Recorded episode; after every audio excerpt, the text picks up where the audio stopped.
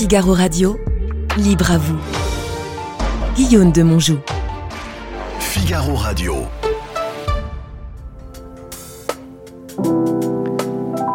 De Bach et de Mozart, j'entends leur souffle qui sonne, moi-même je deviens un son, le monde sonore de toute éternité. Marc Chagall, 1887-1985. Euh, ce qui me touche énormément dans cette phrase, c'est de devenir un son. Euh, je pense qu'on est un son déjà de, l'éternité quand un enfant naît.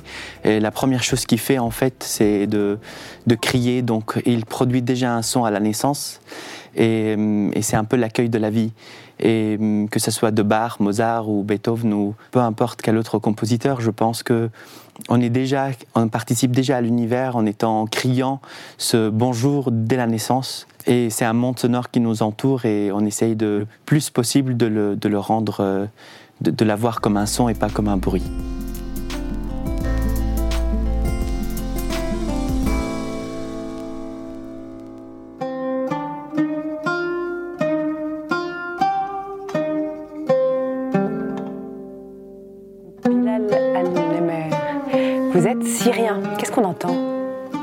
C'est du des, l'improvisation sur un oud.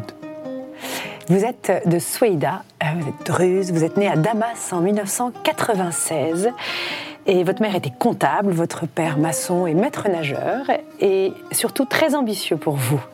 Vous touchez votre premier violon à 7 ans et vous suivez des cours euh, à Damas. En 2007, à 11 ans, vous remportez le concours national de Syrie et vous suivez la masterclass d'un professeur français de violon qui vous repère. Euh, vous faites un échange culturel en Grèce et puis euh, avec un professeur russe, semble-t-il. Et puis, et puis et on vous propose en 2010 de venir en France. Vous avez alors 13 ans. Vous arrivez à Aix-en-Provence, seul, sans vos parents, sans votre sœur, et vous continuez vos études, que vous réussissez brillamment, parce que déjà, euh, vous, obtenez un bac, sans parler le français au départ, vous l'apprenez très vite, vous obtenez le bac euh, scientifique, et euh, sans votre famille, vous continuez le violon de façon intensive. vous êtes séparés par la guerre, puisque la guerre éclate au même moment en Syrie, et pendant six années, vous ne voyez plus vos parents. Vous décrochez donc aussi une, bourse au Conservatoire de Paris et vous réussissez à faire venir votre sœur, puis vos parents, toujours à Vauvenargues, à Aix-en-Provence. Et tout le monde est absolument intégré aujourd'hui en France. J'ai envie de vous demander d'abord si j'ai fait des erreurs et si j'ai oublié des choses fondamentales. Tout me semble euh, à peu près correct. Oui, mais, tout est fondamental, donc euh, j'ai oublié évidemment tout l'essentiel. Mais ce qui m'intéresse maintenant, c'est peut-être de vous poser des questions de façon assez euh, rapide et euh, on développera ensemble au fil de l'émission. Vous n'avez pas vécu la guerre vous-même, ou plutôt vous l'avez vécu de l'intérieur, autrement, avec la culpabilité d'être au sud d'un pays en paix, en France, pendant que vos parents étaient sous les bombes. Euh, qu'est-ce que ce décalage entre vous euh, a provoqué, a creusé dans votre relation avec vos parents? Une fois, je parlais avec un ami journaliste et qui me dit, euh, qui me pose cette question parce que cette question est absolument fondamentale. Qu'est-ce que c'est cet écart entre quelqu'un qui vit dans une vie absolument époustouflante sous un ciel bleu de Provence et sa famille vit sous les bombes et sous, la fumée de la guerre? Et je, je pense qu'aujourd'hui, on voit que ça parce que parce que c'est l'actualité, mais euh, c'est une culpabilité que j'ai vécue et que je, je, voulais absolument que mes parents et ma sœur puissent profiter de ce que je suis en train de vivre et sans oublier mes racines parce que c'est vraiment essentiel. Et, en répondant à cet ami, je lui dis que je suis comme un arbre. Je, le plus je monte avec les branches et avec les feuilles vers le ciel, ce ciel bleu justement de Provence, le plus mes racines elles, s'enfoncent dans la terre. Donc le, plus j'avance dans ma vie à Aix-en-Provence ou en France en étant enfant, le plus je languis ma famille, le plus j'avais envie qu'ils partagent avec moi exactement ce que je suis en train de vivre. J'avais envie peut-être leur envoyer mes yeux pour qu'ils voient ce que j'avais scanné déjà ici en France. Et j'ai été hum, conduit par une force de, de leur faire vivre ce que je suis en train de vivre. Parce que c'est grâce à eux que j'ai réussi à atteindre là. Donc c'est comme une manière de dire, bah, je rends ce que j'ai reçu. Hmm. Si je vous dis Palmyre, quelle image vous vient, Bilal? Palmyre, Palmyre c'est la civilisation ancienne de la Syrie, c'est l'écriture cuniforme, c'est la pierre. La pierre comment? C'est la pierre, c'est euh, c'est les civilisations et pas que arabe, c'est la civilisation euh, araméenne, c'est la civilisation d'Ougarit, c'est la civilisation de euh, sumérienne, phénicienne. C'est vraiment la vraie série, c'est la pierre. Et, et, en disant la pierre, c'est vrai que je me reconnais énormément avec la pierre. Et c'est ce que je disais tout à l'heure, c'est que Aujourd'hui, ce qu'on voit, c'est la guerre, mais on remonte à beaucoup plus loin. Euh, la pierre, c'est l'hypopète Gilgamesh, c'est la première notation musicale la plus vieille qui existe au monde, c'est Ougarit, c'est et je viens de la montagne, donc euh, la pierre, c'est tout, c'est vraiment euh, la première écriture, la première notation musicale. Et, hum, qui remonte en effet à 3400 ans avant Jésus-Christ. Voilà, et, exactement. Et ça, c'est Ougarit, mais Damas, c'est la capitale la plus vieille au monde. Et elle est faite de ces pierres aussi. Donc, c'est vraiment. Euh, euh, ça reflète de l'histoire, ça reflète pas le présent mm. et par rapport à, par rapport à d'autres cultures ou civilisations. C'est vrai qu'on voit aujourd'hui la Syrie que comme un pays triste, euh, en proie à une guerre civile terrible, berceau de Daesh, d'une dictature. On oublie, on oublie les Omeyyades, la profondeur de, de, votre histoire. Est-ce que vous êtes, vous, fier de vos racines syriennes?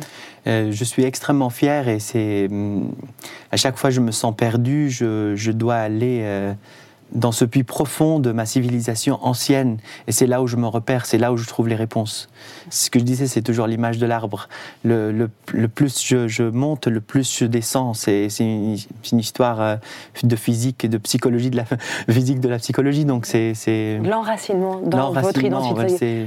et vous êtes devenu français en 2021 pour, comme Marc Chagall, pour le rayonnement français. français. Oui. Extraordinaire, ça a changé quelque chose à votre vie? Ça a changé énormément de choses à ma vie et de répondre très rapidement, c'était le rêve de mon grand-père il y a 100 ans. Mmh. Et je expliquerai peut-être tout à l'heure parce que c'est vraiment une très belle histoire.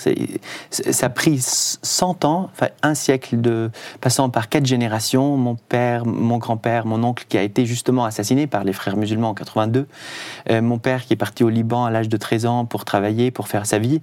Euh, quand il a écouté ce violon qui me remet euh, au retour du Liban à, ma naissance, comme un cadeau, mais c'est un violon joué, c'était pas le vrai violon, c'est un violon à bouton. Et, le fait que j'ai rencontré ces professeurs français qui m'ont emmené en France, le fait que j'ai y a la guerre, que j'ai réussi à faire venir mes parents, et puis et, en 21, bah, j'ai été français. On a proposé ça à mon grand-père en 1921. c'est drôle. C'est absolument incroyable. 100 ans. Et ce que vous, êtes en train de dire, c'est qu'il y avait comme une sorte de trajectoire. Et voilà. Euh, il n'y a pas de hasard. Enfin, nous, dans notre culture, euh, on croit énormément à, la destinée, au destin, au, et, vraiment à la, force de, à la force de, je sais pas si on, les gènes ou enfin l'histoire ou, ou, le sang, mais il y a quelque chose, une, vraiment une force qui avance à travers la, les générations et, et c'est un destin. Voilà, je, le crois énormément et j'en suis conscient. Plus de travail évidemment. Mais le vôtre est, très lumineux. Votre destin, il va vers le plus grand et, et le plus euh, le plus assumé. Est-ce que vous diriez que vous êtes pour dans votre caractère un peu fataliste quand ça tourne moins bien euh, fataliste, non. Quand ça tourne moins bien, je suis, je suis déprimé, je suis triste, je suis mélancolique. Je, je suis... Mais dans, dans le fond, ça reste, en fait, quand ça tourne mal, ça reste toujours de la euh, superficielle. ça m'atteint pas. Parce que je sais que à l'intérieur, euh, c'est, on dit en arabe, il y a un proverbe, on dit que certaines portes du malheur, c'est, qu'avec une clé du bonheur, et l'inverse, certaines portes du bonheur, c'est avec une clé du, du malheur. Donc c'est, une image un peu métaphore, mm. métaphorique, mais. Qui veut dire qu'en fait, tout et, voilà, exactement. la vie est que euh, des fois, exactement. Mm. Donc euh, des fois, on ouvre euh, une voie avec, avec justement du, du, malheur, mais il faut passer par là comme un médicament. Hmm. Quelle odeur vous rappelle la Syrie de votre enfance? Alors c'est l'odeur du, du pain et du café. C'est vraiment, c'est les deux choses que je, je, je tiens de mes grands-parents que je n'ai pas vraiment connu, mais que mes parents en France essayent de les reproduire mhm. pour pouvoir vraiment faire une ambiance, pour faire une atmosphère, mais qui sont pas une atmosphère décoration euh, à l'orientale, mais une décoration justement qu'on se réveille avec l'odeur du café. Mon grand-père, il se réveillait à 4 heures du matin pour torréfier le café, pour le, pour le, voilà, pour le terrifier pendant quelques heures, mais il a le café vert qui va le brûler, qui va le, le comment dire, le, le moudre, et ensuite qui va le brûler. Enfin, c'est tout un processus. Et ma grand-mère qui va faire le pain dès le matin pour avoir du pain chaud euh, le matin. Et ce que mes parents font depuis qu'ils sont arrivés en France, parce qu'on revient au racinement. Et quand je suis chez eux, je me réveille avec ces odeurs. Quel est le trait typiquement français qui, qui, vous semble euh, définitivement étranger à vous et que vous n'intégrerez jamais? Quel est dans notre caractère? Alors c'est quelque chose de positif et négatif à la fois parce que c'est positif parce que euh, on ne l'a pas en Syrie et c'est négatif parce que c'est trop français. C'est vraiment le fait d'être enfermé dans un système et c'est l'école Voltaire, c'est vraiment le, le je suis Vraiment, le jeu est extrêmement présent et on n'appartient pas des fois à autant que ma famille, ils ont été accueillis d'une, enfin, dans, dans une, vraiment la, la, manière la plus accueillante possible, la mhm. générosité. Je ne parle pas vraiment de ça. Je pense qu'on est encore dans un système de cours en France. De cours, de cours, de, de, un système royal, un système vraiment où, où il y a énormément de codes et quand on ne correspond pas à ces codes-là, on est tout de suite exclu. Ça, je le sens euh, vraiment. Et s'il est... plus concret, on est, on est, enfermé dans une espèce de, de, de système d'inclusion et d'exclusion euh, Dans certains domaines. C'est vraiment, c'est pas dans tous les domaines parce que, à nouveau, c'est très positif parce qu'un système est important que ça existe et sans système, c'est vraiment le, le, chaos. Mais je sens des fois que euh, on peut, parce que j'ai vécu aussi en Allemagne pendant cinq ans et j'ai voyagé pas mal, aussi, donc je, c'est vraiment différent. Je me sens extrêmement différent et, et, je me sens pas mieux ou moins bien, c'est vraiment juste différent. Et je, à nouveau, c'est pas une critique, mais c'est juste que je, je ne me sens pas forcé d'intégrer ce système. Et je l'observe, je me sens bien de l'observer, mais j'ai dit, tiens, c'est contradictoire par rapport à, ce que ma famille vit. Et des fois, je le sens très fortement, vraiment très fortement. Et si je vais plus précisément, c'est le jeu, c'est-à-dire que vous dites que vraiment l'individu est très central. Oui, exactement. Et euh, il y a une sorte de, quand même, d'individualisme euh, qui vous semble euh, gouverner un peu toutes nos décisions. Oui et non, parce que, à nouveau, ma famille a été accueillie, donc je dois reciter ça tout le temps, parce que la générosité que j'ai reçue par la France, c'est une, enfin, c'est, je la trouve même pas en Syrie, enfin, même partout. C'est vraiment, j'ai une histoire très particulière avec la France, mais je parle vraiment par rapport, par exemple, à la musique. C'est vraiment, on, est dans un système où, où, des fois, c'est très difficile de s'en sortir si on rentre. Et puis, des fois, je préfère justement ne pas rentrer pour rester fidèle à mes racines et rester libre par rapport à ce mm. que je, à cette ouverture que je peux avoir. À nouveau, c'est pas une critique, c'est une bonne chose d'avoir un système, mais selon les, les, les, les, enfin, les, chemins que j'ai traversés et puis ces cassures. En au japonais, il y a le terme kintsuki, c'est on répare les bols avec de l'or. Et, moi, je, trouve que mes cassures euh, que j'ai traversées en quittant ma famille, je les ai pas vues pendant six ans. Et puis euh, à Aix-en-Provence, puis à Paris, ensuite, j'ai cassé à nouveau les, toutes les personnes que j'ai rencontrées, que je me sentais accueilli à la maison. D'un coup, il fallait changer. Puis ensuite, ma, famille est arrivée. D'un coup, il fallait que j'aille à Berlin pour continuer. C'est une autre manière, c'est une autre culture, c'est une autre langue. Et c'est les rencontres justement généreuses que j'ai reçues, j'ai faites en France, qui m'ont justement euh, ciselé comme un, comme un, vase avec. Donc euh, euh, voilà, j'ai pas mon mot à dire et une critique, mais c'est juste j'observe avec curiosité, voilà. On parlera de vos, de vos, de vos précautions de langage. Vous êtes tout le temps en train, en même temps, de dire. Ça m'intéresse beaucoup parce que c'est toute quelque part, je, sens toute la délicatesse de, de, syrienne dans, dans, votre façon de pas vouloir blesser. Mais vous savez qu'on peut tout entendre parce que on est tous en chemin. Euh, est-ce que vous pouvez vivre de votre art? C'est ma dernière question, Bilal. Est-ce que vous avez euh, suffisamment de, concerts, de tournées, de projets pour pouvoir vous satisfaire de, votre violon? Ou est-ce que vous êtes obligé de faire des petits boulots à droite à gauche? Alors, est-ce qu'on vit euh, parce qu'on a des concerts? Je pense pas. Je pense que je vis de mon art. C'est la, la question à double sens parce que quand je fais mon violon, je me sens vivant. Et, c'est une, sorte de drogue que j'ai en ce moment. Et quand je le fais pas, je me sens perdu, complètement déboussolé.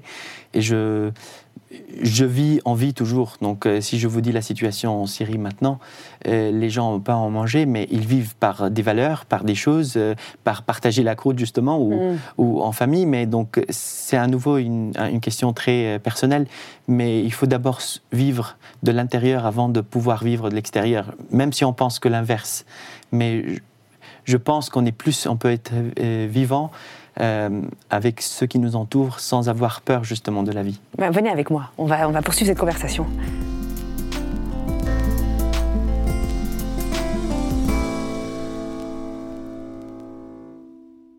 Bilal Alnemer, vous avez 27 ans et vous parlez un français impeccable. Je vous félicite. J'entends cependant que vous dites je fais mon violon, lorsque, au lieu de dire je joue du violon. Est-ce que c'est délibéré, cette euh, erreur de français? Alors, euh, je sais pas si c'est euh, une erreur parce que je joue mon violon, oui bien sûr, je joue le violon, euh, on joue tout le temps parce qu'on joue avec euh, avec ce- cet instrument.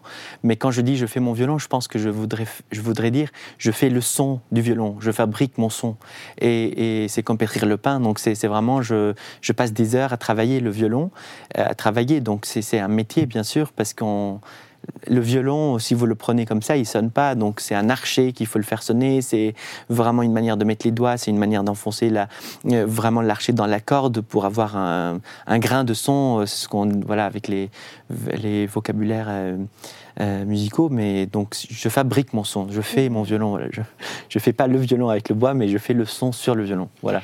C'est très intéressant parce qu'on ne parle jamais de cette partie de- du, du virtuose que vous êtes, mais qui est cette persistance à travailler son violon chaque jour. Combien d'heures par jour vous vous astreignez à, à- à le travailler? Alors, quand je suis arrivé en France, je travaillais énormément euh, parce que je- j'ai reçu les premiers cours euh, vraiment euh, propres cours, vraiment parce qu'en Syrie, j'avais pas, j'étais dans un conservatoire, j'avais des profs, mais en fait, personne avait reçu une éducation musicale occidentale vraiment. Et moi, j'ai fait que imiter les, les, Les morceaux que vous entendiez. et voilà, et que les morceaux que j'entendais, en plus, on n'avait pas le droit à voir des chaînes euh, européennes. Donc mon père, pendant la nuit, il allait sur le toit pour tourner le satellite pour avoir euh, certaines chaînes occidentales. Pendant la nuit, quand il fait nuit, parce que si toutes les satellites sur les toits sont dans une direction et une qui est dans l'autre, bah, le lendemain, la police, elle vient pour dire pourquoi vous avez tourné la satellite. Et moi, pendant la nuit, je mettais euh, sur enregistrement toute la nuit, c'était la chaîne en, en, en- en l'occurrence, et, et le lendemain, j'imitais tous les violonistes ou Que tous les musiciens entendu. que j'ai que j'ai que je voyais sur la clé USB et j'ai toujours ça donc c'était ça mes cours au début donc c'est vraiment Aucune partition. Aucune- C'était à l'oreille. c'était vraiment j'imitais le concerto de Tchaïkovski je l'imitais tout le temps parce que j'avais un CD de un DVD de Wengerhoff à l'âge de 16 ans qui jouait ça euh, avec l'orchestre de, de Russie à, à Munich. Et puis je, je- qui jouait ce concert à Munich et j'imitais ça. J'ai imité j'ai imité j'ai imité même la- des fois sans le son. C'est-à-dire je mutais le son je travaillais. C'était ma seule motivation parce que euh, après les professeurs que j'avais ils étaient tellement contents d'avoir un euh, un génie, mais c'était pas du tout un génie, c'est que je travaillais 9 heures ou 7 heures à imiter la, tenue d'archer, etc. Et quand je suis arrivé en France, j'ai senti que j'avais énormément de retard par rapport à, à la vraie éducation musicale. Donc je travaillais beaucoup. Aujourd'hui, je sens que j'ai besoin de me nourrir de autre chose que de travailler 7 heures. Donc je travaille 4 heures par jour. C'est limite très religieux. Je dois travailler ça De comme suite, une, comme voilà, ça? Pas forcément de suite, mais voilà, que, que, je puisse avoir assez de temps de travail euh, d'une manière extrêmement. C'est euh, plaisant ou c'est aride ce travail? C'est- plaisant parce que justement, je, je ne fais pas que du violon dans la journée. J'ai le temps aussi, au lieu de travailler 7 heures de violon, ben, je fais 4 heures. Et puis ce qui me reste, bon, si je voyage pas ou si j'ai pas de concert, euh, je lis, je vais voir un film, je, je, je, m'éduque autrement pour que je puisse nourrir vraiment le son justement que je suis en train de fabriquer. Les- Parce que vous avez remarqué que selon votre état intérieur, vous jouez différemment réellement à une partition de Tchaïkovski, par exemple, Oui. si vous êtes déprimé ou si vous êtes euh, amoureux, joyeux? Bah, je, pense que c'est, on est humain et puis on est fait d'une, boule de sentiments. euh, des fois, on peut être très heureux et de jouer le concerto très mal, et des fois, on peut être très déprimé. et Vraiment, on est au bord du, vraiment de, de- d'une crise et puis on, on- Quelque il- chose il- de génial voilà, de libérateur qui, Ouais. qui est là et puis euh, sans avoir travaillé, mais seulement juste parce qu'on a éduqué ce sentiment de, de, de la musique. On est en phase avec ce qu'on fait. Vous, vous diriez qu'en France, il y a cette capacité à réellement accueillir les artistes que vous êtes ou est-ce que nous cherchons dans les conservatoires français à les reconfigurer, disons, à notre propre mode occidental de musique. Est-ce qu'on a vraiment accueilli le Bilal Al-Nemer qui avait euh, grandi en Syrie? La France, c'est vraiment euh, un pays qui m'a accueilli. Ça, je, je- je le dis tout à l'heure, je le redis tout le temps parce que c'est vraiment, euh, c'est vraiment le cas. Mais au plan Euh, musical Au plan musical, bien sûr, parce que c'est des Français qui m'ont qui m'ont repéré en Syrie lors de cet échange culturel méditerranéen qui, est, qui avait place avant le printemps arabe, Écume, ça s'appelait. Donc euh, j'ai joué pour eux, mais j'ai joué Mm. vraiment avec avec la, le noyau musical que j'avais fabriqué en Syrie. Et je, je me rappelle encore euh, c'est important que je le dise parce qu'en Syrie, l'électricité venait deux heures, peut-être trois heures par jour. Et la nuit, bien sûr, début de soirée, on n'avait absolument pas d'électricité. Et puis, on était à la bougie ou des fois, euh, on vendait des, briquets pour les fumeurs. Et avec, euh, derrière, il y avait une pile. Donc, euh, le ferrisserum pour allumer le feu et puis une petite pile pour que tous les fumeurs puissent tout de suite allumer. Moi, donc, j'ai emprunté ce briquet de, de, mon père et puis je l'ai scotché, je me rappelle, dans le plafond, mais vraiment à la verticale. Je l'ai scotché, je ne sais pas comment j'avais fait. Et puis, haut du plafond, il y avait comme une petite lumière de pile, parce que c'était la seule qui pouvait tenir avec son poids. Sans mettre le feu à la maison Non, non, sans mettre le feu, avec la pile. donc j'avais, il y avait juste une cette petite lumière. Et les seuls, les seuls morceaux que je pouvais jouer à l'époque, c'était le concerto de Mendelssohn, le premier mouvement seulement, parce que c'était ce que j'avais réussi à faire. Et j'avais tous les jours un concert pour moi. Je, je tournais comme un derviche tournant avec cette, cette, cette lumière. Je répétais, répétais, répétais, répétais. C'était de la répétition. C'était vraiment de l'ordre du jouer. Et quand j'ai fait ça pour les professeurs français, quand j'ai joué ça pour euh, les professeurs qui sont venus en Syrie, ils ils n'ont pas vu une, ils pas vu, ils ont vu un potentiel. Ils ont vu un potentiel d'une âme qui doit être ou une, une, matière qui doit être sculptée.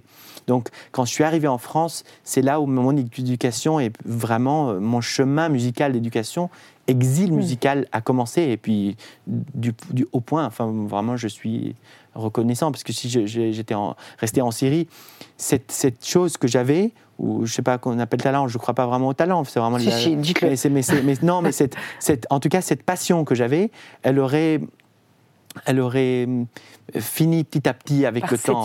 Voilà, exactement, parce que euh, elle n'aurait pas été redoublée par une compétence académique, une rigueur. Avec une rigueur, une, éducation, c'est une propre Donc vous diriez qu'il y a une complémentarité réelle qui s'est faite en vous, ah, euh, une belle synthèse. Euh, est-ce que vous, vous pensez, Bilal Alnemer, que cette activité vous isole? Est-ce que c'est solitaire la musique nécessairement au niveau où vous êtes, qui est Mm. le maximum, le, niveau d'excellence Alors moi, d'une manière générale, je suis assez solitaire. J'aime bien la solitude, j'aime bien euh, être seul de, de, la plupart du temps.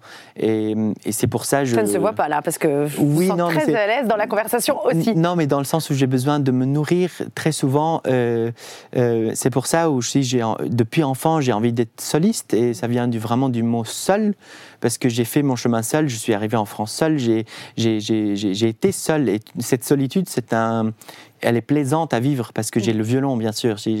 J'ai pas besoin d'être entouré tout le temps pour que je puisse me sentir heureux. Je peux me, je peux me satisfaire d'un violon, d'un livre ou, ou, du son, ou d'écouter un morceau, quelque chose comme ça. Donc, euh, mais après, cette solitude, j'aime bien aussi la partager. Le fruit de cette solitude, j'aime bien partager avec, bon, avec des gens comme vous ou, une, communauté, comme euh, quand je fais des concerts ou un public ou, ou éducation, justement, avec des enfants qui ont passé les mêmes les mêmes, dans le même état que moi et j'aime bien parce que je comprends la solitude dans laquelle ils vivent, obligatoire, et j'aime bien justement libérer la mienne avec la, avec, avec la leur, donc c'est très important pour moi. La transmission est importante. La transmission, voilà, c'est plutôt la transmission, c'est la solitude qui se transmet avec un art, voilà. Si on avait un rêve pour vous, Bilal Alnemer, ce serait lequel? Si vous aviez vraiment un rêve, oui. Euh, au plan du violon, enfin de, de, cette, de cet exercice de, de, votre, de votre talent. Alors j'ai deux rêves parce qu'on a, on a, on a, on a parlé de la transmission. J'ai un rêve, c'est puisqu'on a parlé de Palmyre tout à l'heure, c'est de jouer les six sonates, et, euh, sonates et partitas de Bach sur l'amphithéâtre de Palmyre en violon solo, vraiment un jour, et ça, se faisait parce que c'est vraiment un, un, C'est comme un, oui. historique, c'est vraiment absolument incroyable. Là où la reine Zénobie. Euh, exactement, exactement. c'est vraiment, mm. c'est exactement ça. Mm. La civilisation musicale, elle existe depuis des milliers d'années chez nous. Enfin, chez nous, chez, dans ma, ma, ma, culture primaire, enfin, dans ma, dans, donc c'est un, un, rêve musical parce que ça aura plus de, ça aura un vrai message avec ces images horrible qu'on avait quand mm. ils ont exécuté, Daesh a exécuté tout le monde sur le théâtre de Palmyre, justement, de, ils ont transmis, ils ont, ils ont, ils ont pas transmis, ils ont euh, fait de cette scène une scène d'horreur. Et moi, j'ai envie de, de faire de cette scène justement une scène musicale, une vraie scène musicale, et puis avec cette solitude de Bach que je, parlais tout à l'heure. Réparatrice. Et vous aviez un deuxième rêve? Et le deuxième rêve, c'est, je pense que j'ai hum, ma rencontre avec Barenboim m'a énormément sculpté de l'intérieur, musicalement évidemment, c'est le, c'est un génie du siècle, et puis il, restera très longtemps euh, dans l'histoire de la musicalité, mais le fait d'avoir été dans son académie, dans son orchestre, et puis qu'il est qu'il a un message beaucoup plus important que la musique à transmettre. C'est vraiment mon deuxième rêve. J'ai envie de créer une académie un jour, euh, mm. à long terme, quand je, serai vraiment ancré dans, dans la, dans, avec une notoriété importante. Je voudrais... Qui commence maintenant, je vous le signale. Oui, je ne sais pas, mais en tout cas, de, de, de, pouvoir. Pas loin d'hier, j'ai reçu un message d'une maman euh, qui a sa fille qui a 16 ans euh, qui est dans le même conservatoire de Al-Wadi dans lequel j'étais. Et puis, euh, elle m'a envoyé un message, elle m'a dit Bonjour, monsieur Alnem. Donc, je me sens déjà, enfin, sachant que c'est l'enfant en moi qui va lui répondre, mais je me sens dérangé par qu'on m'appelle monsieur ou qu'on m'appelle mhm. prof ou quelque chose comme ça. Euh, elle m'a dit, euh, je travaille beaucoup mon violon, mais le niveau chez nous, il n'y a plus de prof, il n'y a plus de structure, c'est le chaos total. En Syrie? En Syrie, dans, dans ce conservatoire, parce qu'il n'y a plus d'électricité même pour, enfin, pour allumer les salles de cours. Et je, je, je est-ce que vous pouvez m'écouter de temps en temps? Et je, je me, ça m'a fait tout de suite à quelque chose extrêmement chaud au cœur parce que j'ai je, envie de lui donner, j'ai envie vraiment de, de, de, de l'aider. De, l'aider. Et elle n'est pas la seule, c'est vraiment, elle n'est pas la seule. C'est pour ça que j'ai créé avec des amis depuis, depuis deux mois, et ça s'appelle une association qui s'appelle les cordes de Shams. Et c'est vrai, Shams, c'est le soleil. Le, soleil, et puis c'est le nom, bien sûr, de Shams Tabriz, le, le, Damas aussi, euh, oui, Sham, Sham. Mais Shams, Shams c'est Damas, et Shams, c'est vraiment le soleil. Et les cordes de C'est vraiment pour donner peut-être avec à travers cette association justement de euh, financer certains cours parce que je fais pas de violoncelle, je fais pas de piano, d'avoir des amis qui sont de là, qui peuvent au moins s'entretenir avec certains musiciens par Zoom, par Skype ou s'ils sont en Europe, bah, qu'on puisse vraiment les aider à, être juste au moins accueillis par une communauté qui leur ressemble. Mmh, c'est un très beau projet. On va se quitter, Bilal Aldemer, en musique avec votre violon, Paganini.